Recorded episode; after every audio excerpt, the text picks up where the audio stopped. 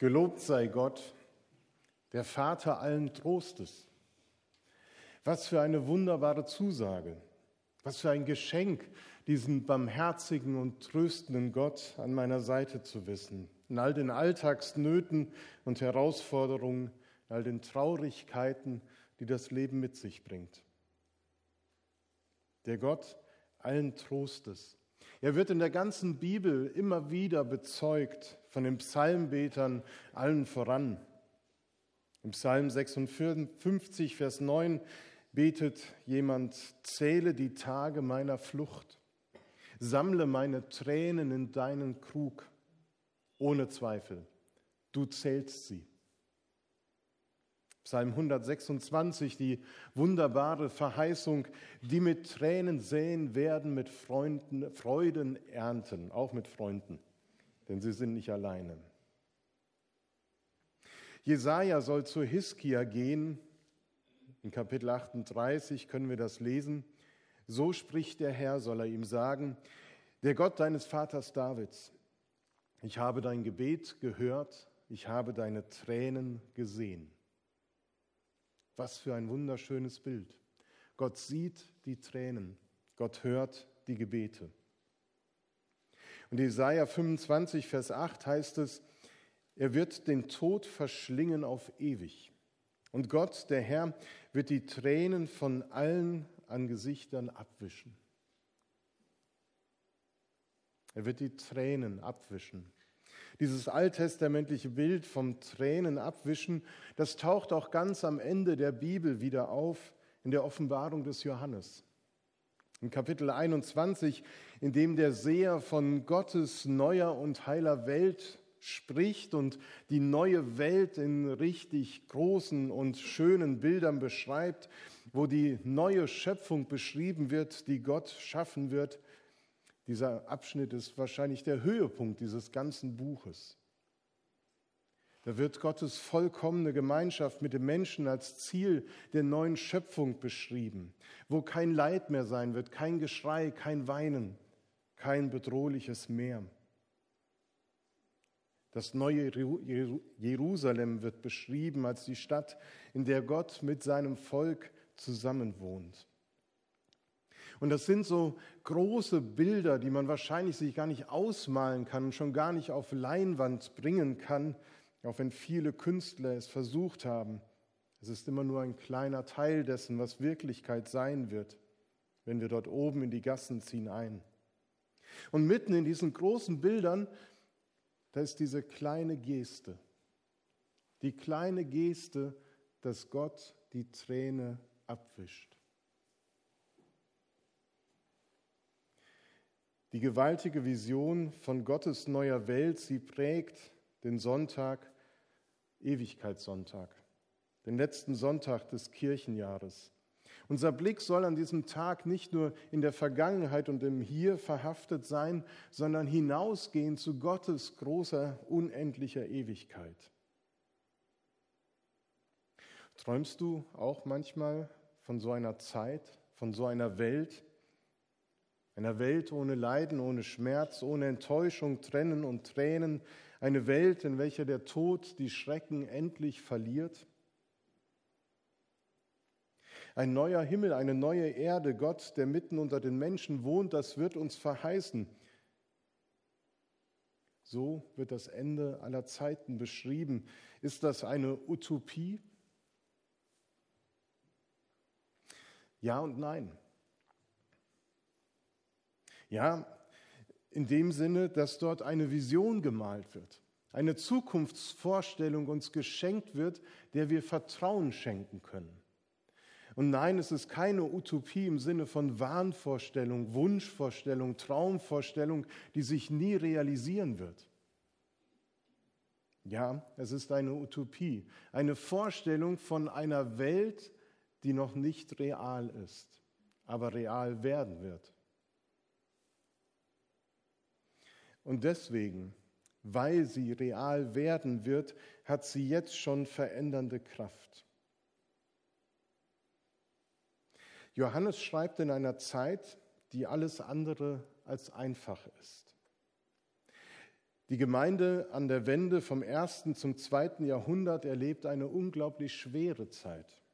Es gibt massive Christenverfolgung, weswegen Johannes manches nur in Bildern und Vergleichen sagen kann, um seine Glaubensgeschwister nicht zu gefährden.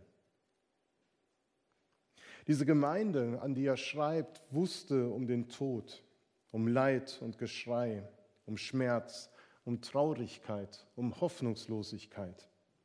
Man rechnete in dieser Gemeinde mit dem Endkampf zwischen Gut und Böse. Eine kleine, bedrohte und verfolgte christliche Minderheit erlebt richtig Weltuntergangsstimmung und Endzeiterwartungen.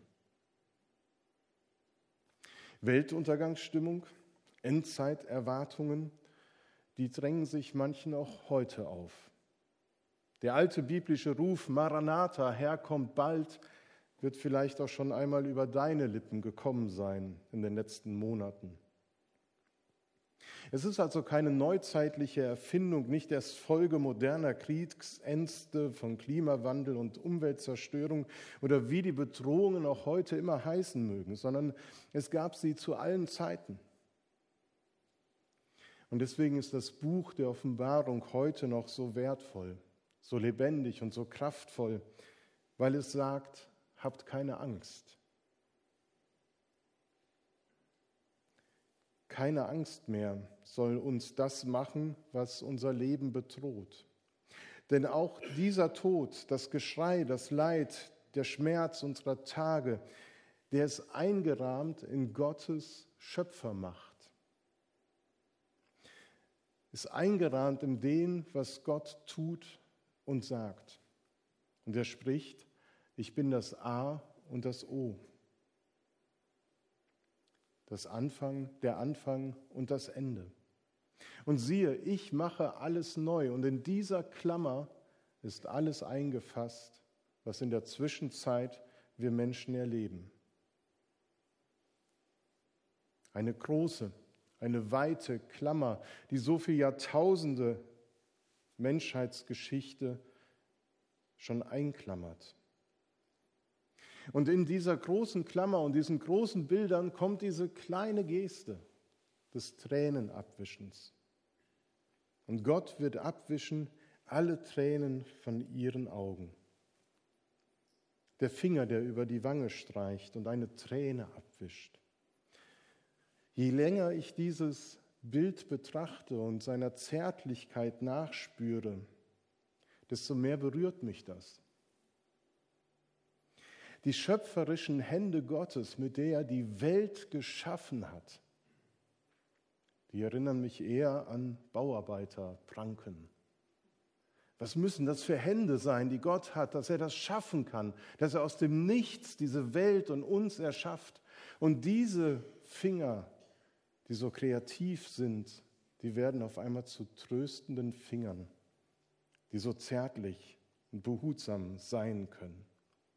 Michelangelo hat den Fingerzeig Gottes gemalt und dargestellt, wie Gott Adam ins Leben ruft mit seinem Finger. Und eben dieser Finger wird dann eben zur tröstenden Finger, der die Tränen abwischt. Was für ein starkes Bild inmitten der großen Zukunftsvisionen, die Johannes uns vor Augen malt. Dieses Bild verdeutlicht, dass es nicht nur um tröstende Worte gehen soll, die ich jetzt natürlich spreche, die aber auch Gott uns zuspricht durch sein Wort. Es bedeutet mehr. Gott möchte nicht nur tröstende Worte weitergeben, sondern er möchte, dass sein Trost körperlich erfahrbar wird.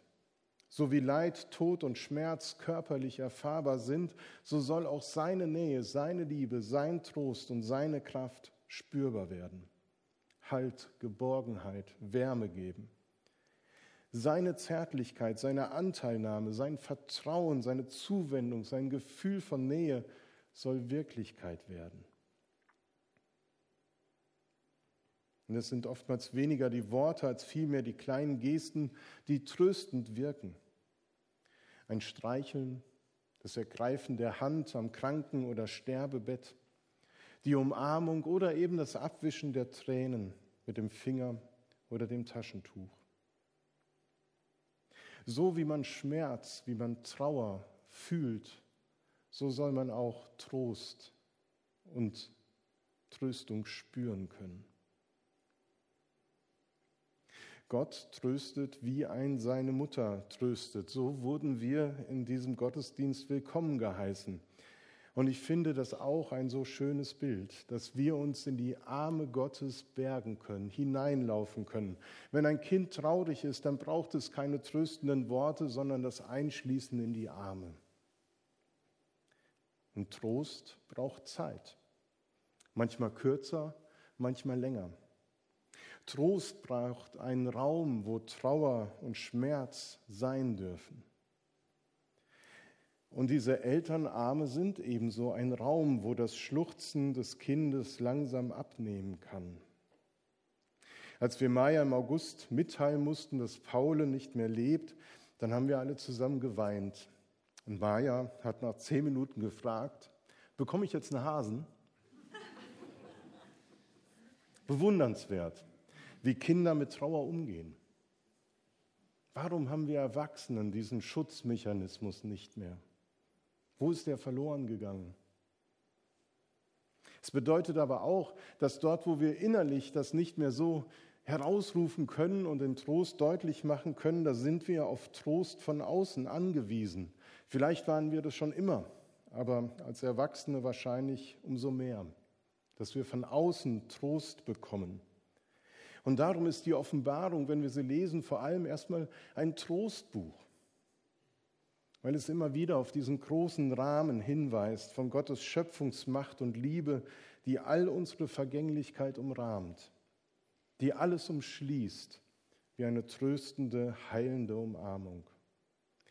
Die Offenbarung ist kein Buch, das Angst machen oder die zukünftigen Schreckensereignisse heraufbeschwören und datieren will, sondern ein Buch, das inmitten von angstvollen Zeiten Trost und Kraft schenkt. Deshalb vermittelt sie so große göttliche Bilder, Visionen, die beschreiben, was es bedeutet, von Gott umgeben und gehalten zu sein, heute, morgen und alle Zeit bis in Ewigkeit. Und dabei geht es nicht um Vertröstung auf irgendwann mal, sondern auf das Hier und Jetzt kommt es auch an, dass Gottes Trost hier seine Kraft entfalten kann. Gottes Gegenwart kann nur ewig und damit auch jetzt gedacht werden. Denn wenn das alles nur zukünftig wäre, dann wäre sie nicht ewig. Ewig bedeutet in dem Sinne, es war, es ist und es wird sein. Und wenn das so ist, wenn das wirklich ewig ist, dann können wir in den Armen und in der Gegenwart Gottes die eigenen Tränen zulassen und Trost finden.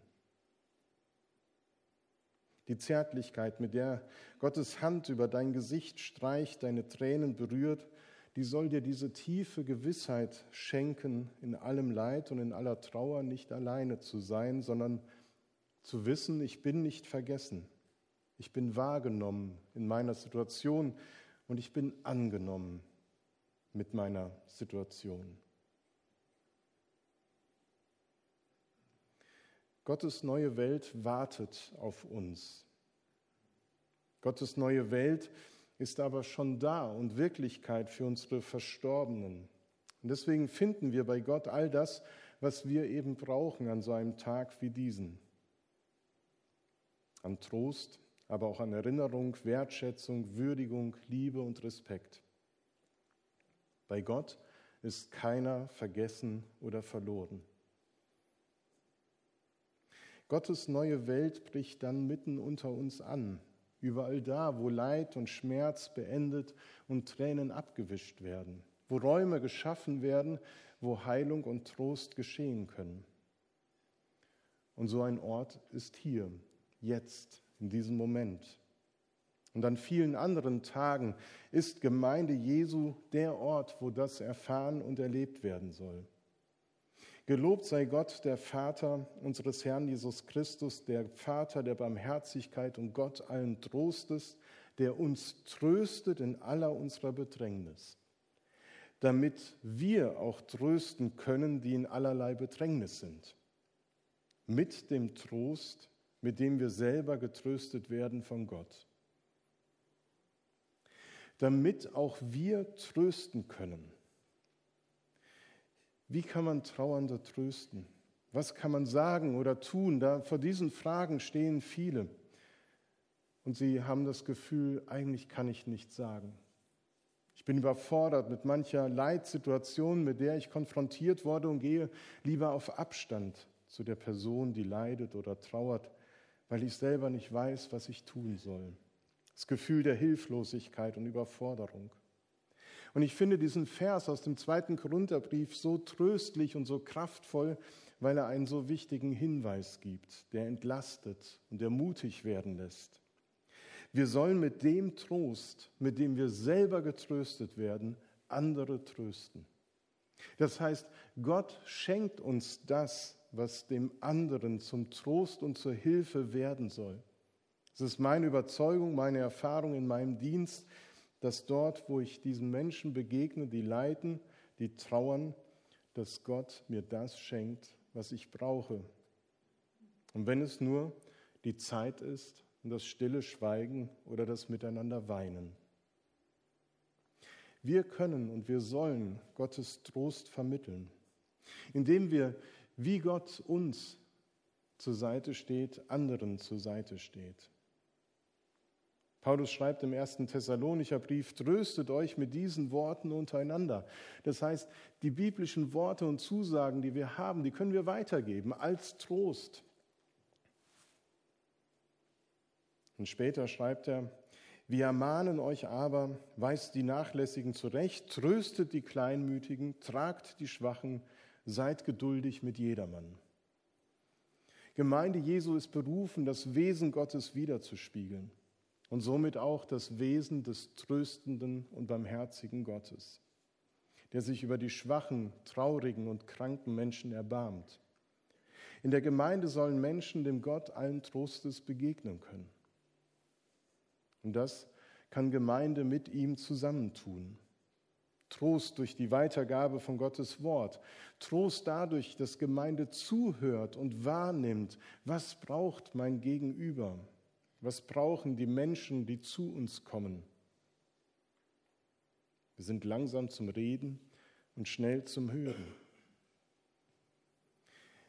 Betende Gemeinde ist eine heilende und tröstende Gemeinde. All eure Anliegen, die euch bewegen, sollen wir im Gebet zu Gott bringen. Und das können wir gemeinsam als Gemeinde tun, indem wir Fürbitte leisten und für unsere kranken und alten, auch trauernden Geschwister beten. Wir können das Ältestengebet durchführen nach Jakobus. Und die Gemeinde wird im Neuen Testament mit dem Wort der Koinonia beschrieben, der Gemeinschaft, in der Menschen Anteil geben und Anteil nehmen. Es ist eine Wechselbeziehung, dass mal die einen, mal die anderen geben oder nehmen. Der Gottesdienst ist der Raum, wo Begegnung mit dem tröstenden Gott geschieht. Aber auch dort, wo wir in der Seelsorge unterwegs sind, uns um Menschen kümmern und ihnen nachgehen, oder wo wir Besuche machen. Da soll dieser Raum entstehen. Ich werde heute nicht mehr über den Aspekt der heilenden Gemeinde sprechen, weil das wäre nochmal eine eigene Predigt. Aber es gehört auch mit dazu. Heute ist der Schwerpunkt mehr auf Trost, eben auch dem Tag angemessen. Aber es ist nicht nur heute wichtig, dass getröstet wird, sondern auch an vielen anderen Tagen des Jahres, auch des neuen Kirchenjahres, das nächstes, nächsten Sonntag anbricht. Und möge das ebenso sein, dass Gott Gemeinde tröstet und damit Gemeinde auch zu einem Ort wird, wo sie andere Menschen tröstet. Wie konkret das werden kann, werden wir nach einem gemeinsamen Lied noch einmal weiter bedenken. Lasst uns gemeinsam singen und zeitweise auch die Strophen miteinander sprechen.